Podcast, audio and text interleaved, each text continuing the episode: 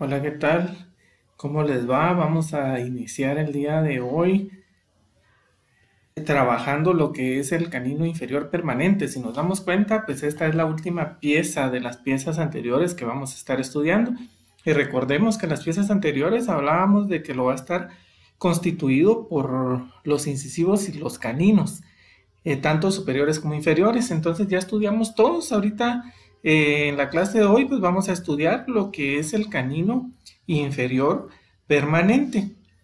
Iniciando con lo que es el canino inferior permanente, pues lo primero que tenemos que describir es su nomenclatura. Entonces, al hablar de nomenclatura o símbolo odoncia, pues eh, tenemos cuatro, como ya lo hemos venido viendo en todas las piezas que hemos estudiado.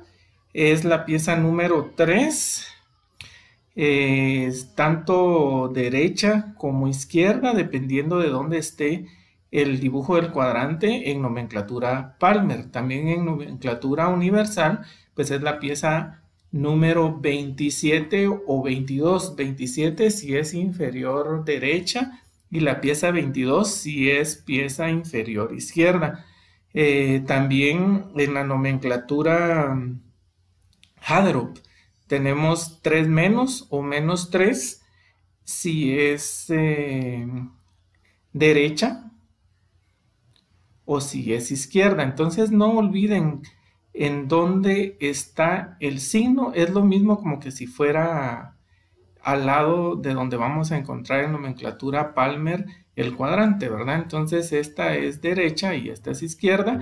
Y luego pues encontramos en la nomenclatura FDI, que es la que utilizamos nosotros en la universidad, es la pieza 4.3 o 3.3, dependiendo también si es eh, derecha o si es izquierda.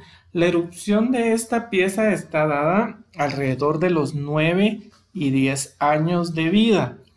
Hablando un poquito de su función, pues eh, la función del canino inferior, al igual que el canino superior, va a soportar junto con los incisivos al labio. En este caso, pues el labio inferior, ¿verdad?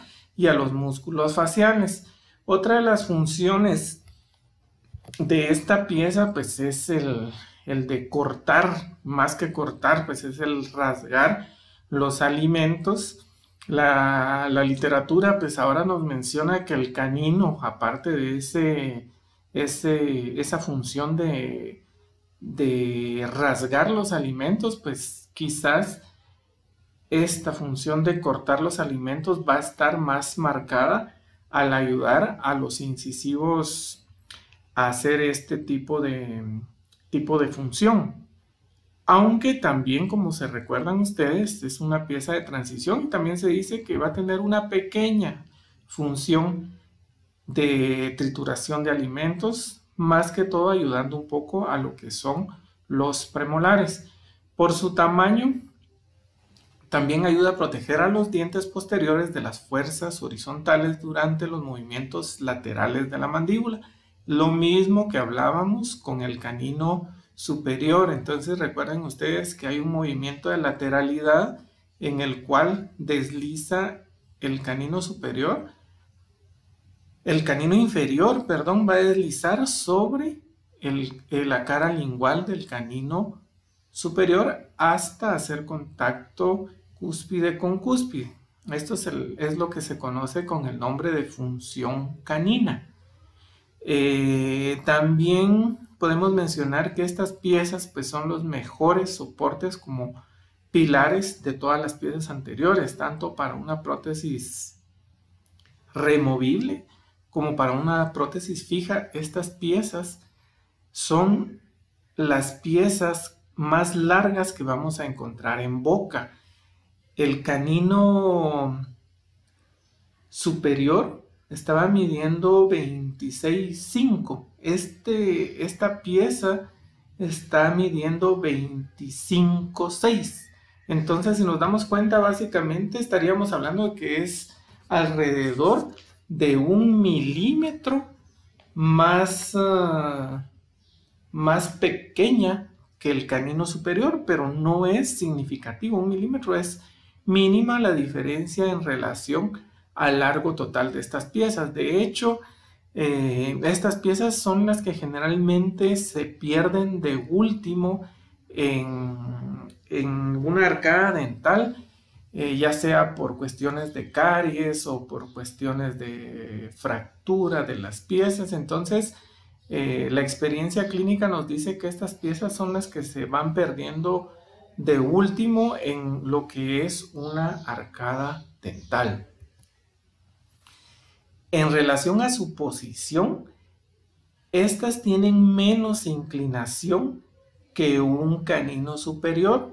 Eh, recuerden ustedes que el canino superior la inclinación era bastante marcadita, vista por bucal esta es menos, son un poco más rectos. Incluso se podría decir que es totalmente recto si lo vemos en una posición eh, de sus caras proximales. Entonces no lleva inclinación como lo hacía el canino superior. Creo que en una diapositiva más adelante lo vamos a poder comparar. En relación a, su cámara pulpar, pues esta va a tener una cámara pulpar con un solo conducto, aunque ahorita eh, más adelante vamos a, observar también las variables que tiene. Eh, recordemos que esta pieza en relación a sus raíces es la que más frecuentemente va a presentar dos raíces en un 6% aproximadamente. Bueno, aquí está lo que les mencionaba. Si nos damos cuenta, el canino tiene una inclinación de distal hacia mesial más marcada que el canino inferior, o sea que el canino superior tiene una inclinación más marcada. Ambos tienen inclinación hacia mesial, pero el canino superior es menos marcada que el canino inferior. Ahora, viéndolo en una vista proximal de palatal a bucal, el canino superior va a ser o va a tener una inclinación mucho más marcada que el canino inferior, que prácticamente estamos hablando que es recto y que está perpendicular o formando ángulo de 90 grados en relación a lo que es el plano de oclusión. Entonces esto propiamente en conjunto y en posición alarcada sería una de las diferencias que podemos encontrar entre los caninos superiores y los caninos inferiores sus puntos de contacto, eh, el punto de contacto mesial va a estar en el tercio incisal ligeramente por debajo del ángulo mesio incisal. Y el punto de contacto distal, que no lo podemos ver acá, pero sí lo podemos eh, imaginar, el punto de contacto distal lo vamos a encontrar en la unión entre el tercio medio e incisal. Hablando propiamente de su cara bucal, pues va a estar constituido por una corona y una raíz. En relación a la forma, pues también sigue teniendo la misma forma que el canino superior, una forma pentagonal. Ahora, una de las diferencias que vamos a encontrar en esta pieza, yo quise dejarles el mismo dibujo que les había dejado en lo que fue el canino superior. No lo quise modificar ni hacerlo más pequeñito para que pudiéramos ver las diferencias. Primero es que es aproximadamente un milímetro más chiquitito o más pequeño que el canino superior. La otra es de que esta pieza es eh, más largo o bastante más largo en proporción cérvico-incisal que mesio que mesio distal, cosa que con el canino superior era bastante, bastante similar. Entonces esa es otra de las características de esa pieza que le va a dar, eh, a pesar de que es una forma pentagonal, es eh, una forma más alargada o una forma de lanza, es más o menos como una punta de una lanza de las que se utilizaban para cacería en la antigüedad.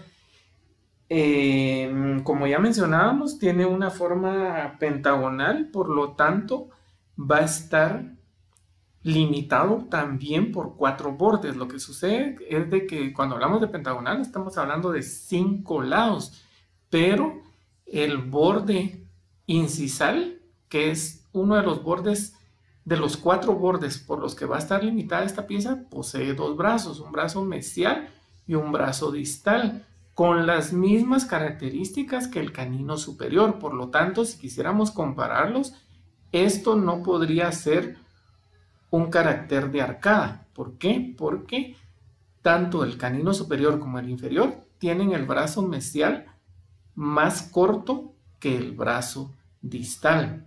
Lo mismo sucede con el borde mesial y con el borde distal. El borde mesial pues es convexo, pero no es tan convexo como el canino superior.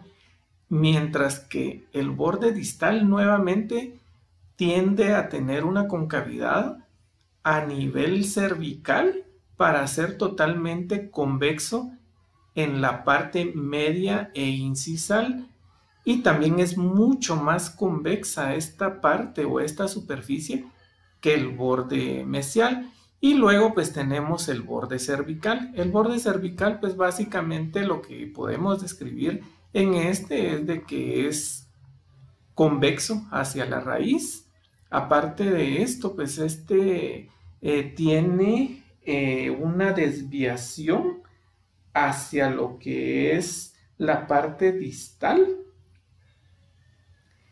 pero no es muy marcada, es, eh, es moderada, no es muy marcada, pero sí se va a observar esta desviación hacia distal. también puede presentar periquematías, están menos marcados que el canino superior y pues la, otra característica que vamos a encontrar acá, al igual que el canino superior, es que tiene sus tres lóbulos de desarrollo. Un lóbulo de, de desarrollo distal, un lóbulo de desarrollo mediano y un lóbulo de desarrollo mesial. De estos tres lóbulos de desarrollo, el mediano es bastante, bastante pronunciado, por lo tanto recibe el nombre de reborde bucal. Y los otros dos lóbulos de desarrollo, tanto el mesial como el distal, son menos marcados. En relación a la raíz, pues vamos a encontrar una sola raíz. Esta raíz pues es única, es cónica, generalmente tiene una desviación del tercio apical hacia distal. Viéndolo en un corte coronal o sagital, ¿verdad? Y, transversal. Entonces podemos ver cómo es la cámara pulpar. En relación a los conductos se dice que en un 94% va a tener un solo conducto. En un 6% vamos a encontrar dos conductos y en un, 9.5% vamos a observar conductos laterales. La curvatura, pues en un 68% tiene una, va a ser recto. Según la literatura, eh, en un 68% va a ser recto. Nosotros para cuestiones de tallado siempre lo hemos tallado con una desviación hacia distal, pero ya tenemos que tener claro este concepto que es de la literatura de Ingle.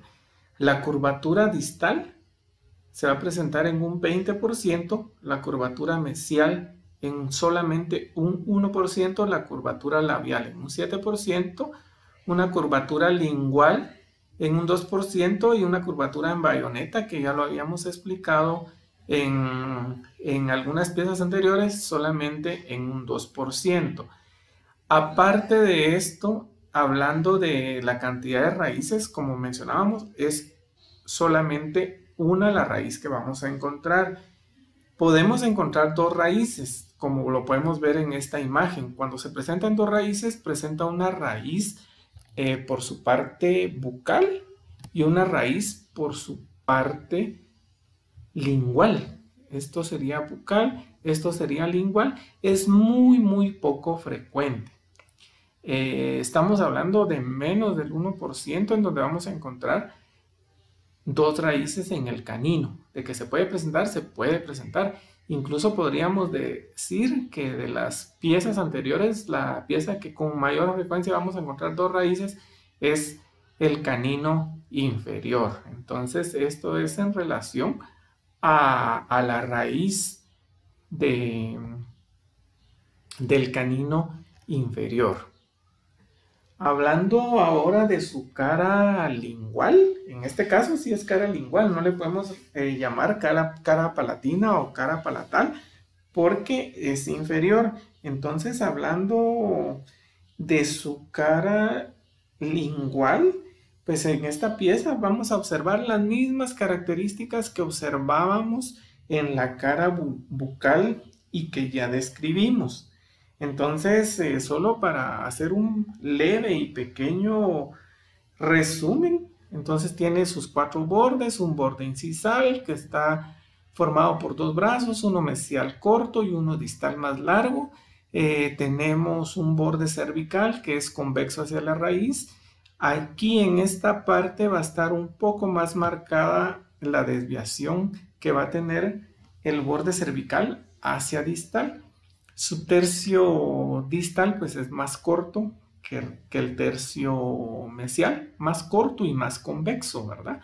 Eh, básicamente sería esto en relación a la superficie de esta pieza, pues eh, tenemos que mencionar de que esta pieza presenta un cingulum bastante, bastante prominente, al igual que las piezas em, inferiores, ¿verdad? Que todas las piezas inferiores. Y son un poco menos pronunciados que el canino superior. También encontramos de que su borde proximal distal sigue siendo em, más pronunciado que el mesial. Entonces tenemos el cíngulo, tenemos los rebordes, este es el reborde mesial y este el reborde distal. Entonces, como mencionamos, este reborde distal sigue siendo más pronunciado que el mesial. También podemos encontrar la característica de que el cíngulo tiene una proyección hacia lo que es incisal y el reborde bucal también da vuelta, entonces se puede presentar eh, la misma característica que encontrábamos en el canino superior, formando dos fosetas. El tipo 3 de esta pieza, si se recuerdan ustedes que de lo que era el tubérculo de Mullreiter, eh, se presenta en el brazo mesial, sin embargo, en esta pieza se ha descrito que se puede presentar en el brazo mesial o también en lo que es el brazo distal e incluso también se ha mencionado que se puede encontrar en el, en, el brazo mesial más frecuentemente, pero por su cara bucal. Eh, también se ha descrito, este tubérculo de Moonreiter. Hablando de sus caras proximales, pues las caras proximales tenemos una cara proximal mesial y una cara proximal distal. Entonces, hablando de sus caras proximales, pues esta hace referencia a la cara mesial. Pusimos solamente una, ya que ambas eh, son similares, ¿verdad? Entonces, este tiene una forma triangular, siempre de base cervical y de vértice incisal. Va a presentar también tres bordes, un borde bucal, un borde lingual y un borde cervical. El borde cervical va a tener una forma cóncava hacia lo que es la raíz, va a seguir también cumpliendo con las leyes de las escotaduras, en donde nos menciona que este borde mesial es más profundo que, el que o la escotadura mesial es más profunda que la escotadura distal. El borde bucal, las características que vamos a encontrar en este borde es de que va a tener una convexidad más marcada en el tercio cervical. Eh, para ser en su tercio medio e incisal casi recto. Entonces la mayor convexidad va a estar a nivel cervical y si nos vamos a su borde lingual, vamos a encontrar nuevamente lo mismo que en esta parte, en el borde cervical o en el área del cingulum, va a presentar su máxima convexidad. Y luego en su tercio medio va a ser levemente cóncavo para ser casi recto en su tercio incisal.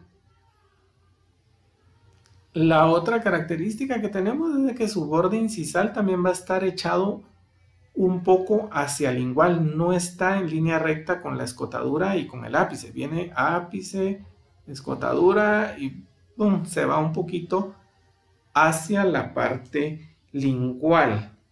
Em, en relación a, a, características que podamos ver en esta superficie, pues es una superficie que es tersa, no tiene ninguna característica morfológica que podamos describir que sea importante, más que lo que hablábamos de las escotaduras, tanto mesial como distal. Y también lo otro que podemos eh, mencionar es de que la cara distal pues es más pequeña en todas las dimensiones, tanto de corona como de raíz, eh, si la comparamos con la cara, con la cara mesial. Aquí, hablando un poco de lo que es eh, la raíz, quizás aquí vamos a encontrar una característica de esta pieza que podemos describir. Eh, una de ellas, pues, es de, de lo que ya hablábamos anteriormente, de que esta pieza puede tener dos raíces, una raíz bucal y una raíz lingual. Si bien nosotros lo habíamos visto cuando estábamos viendo aquí en la cara bucal, realmente el aspecto en donde nosotros podemos observar esas dos raíces es por una vista proximal. Entonces, ¿Por qué en una vista proximal? Porque son dos raíces, una bucal y una lingual. Si fuera una raíz mesial y una distal, entonces sí la podríamos observar por una cara bucal, pero en este caso, al ser una raíz bucal y una raíz lingual, entonces se va a observar por una vista proximal. Em, bueno, y la raíz, tanto por el lado mesial como distal, pues vamos a describir lo mismo para ambas superficies. Hablando de su vista incisal o su aspecto incisal, pues nuevamente sigue teniendo la forma de rombo. Es clásica esta forma y es también más característico en estas piezas, tanto canino superior como inferior, eh, la forma de rombo que va a describir esta pieza. ¿Y por qué va a ser más característica? Por lo mismo, ¿verdad? De que tiene dos brazos, entonces su superficie, eh, tanto bucal como lingual, va a seguir esa forma de rombo característico de, estas piezas. Va a estar limitada por dos bordes, solamente dos bordes. No, no vamos a encontrar ni borde mesial ni borde distal, solo dos bordes, un borde bucal y un borde lingual, que son los dos bordes que van a estar limitando esta pieza. El borde bucal pues va a ser convexo, realmente es convexo desde mesial hasta distal pero eh, va a ser más convexo siempre en esta área de acá, donde está el reborde bucal. Y en la parte lingual, o sea, todo su borde lingual, lo que vamos a encontrar es de que su tercio mediano, este tercio que está acá y donde va a estar el símbolo, es la parte que es más convexa de los tres tercios que vamos a, encontrar. Aparte de esto, pues eh, los tercios tanto mesial como distal van a tener una leve concavidad. Aquí no se observa mucho, pero es una muy leve concavidad la que vamos a encontrar en esta, en esta pieza o en estas áreas que estamos describiendo. Eh, también se menciona que se puede observar un diámetro buco lingual que es más grande que el diámetro mesio distal.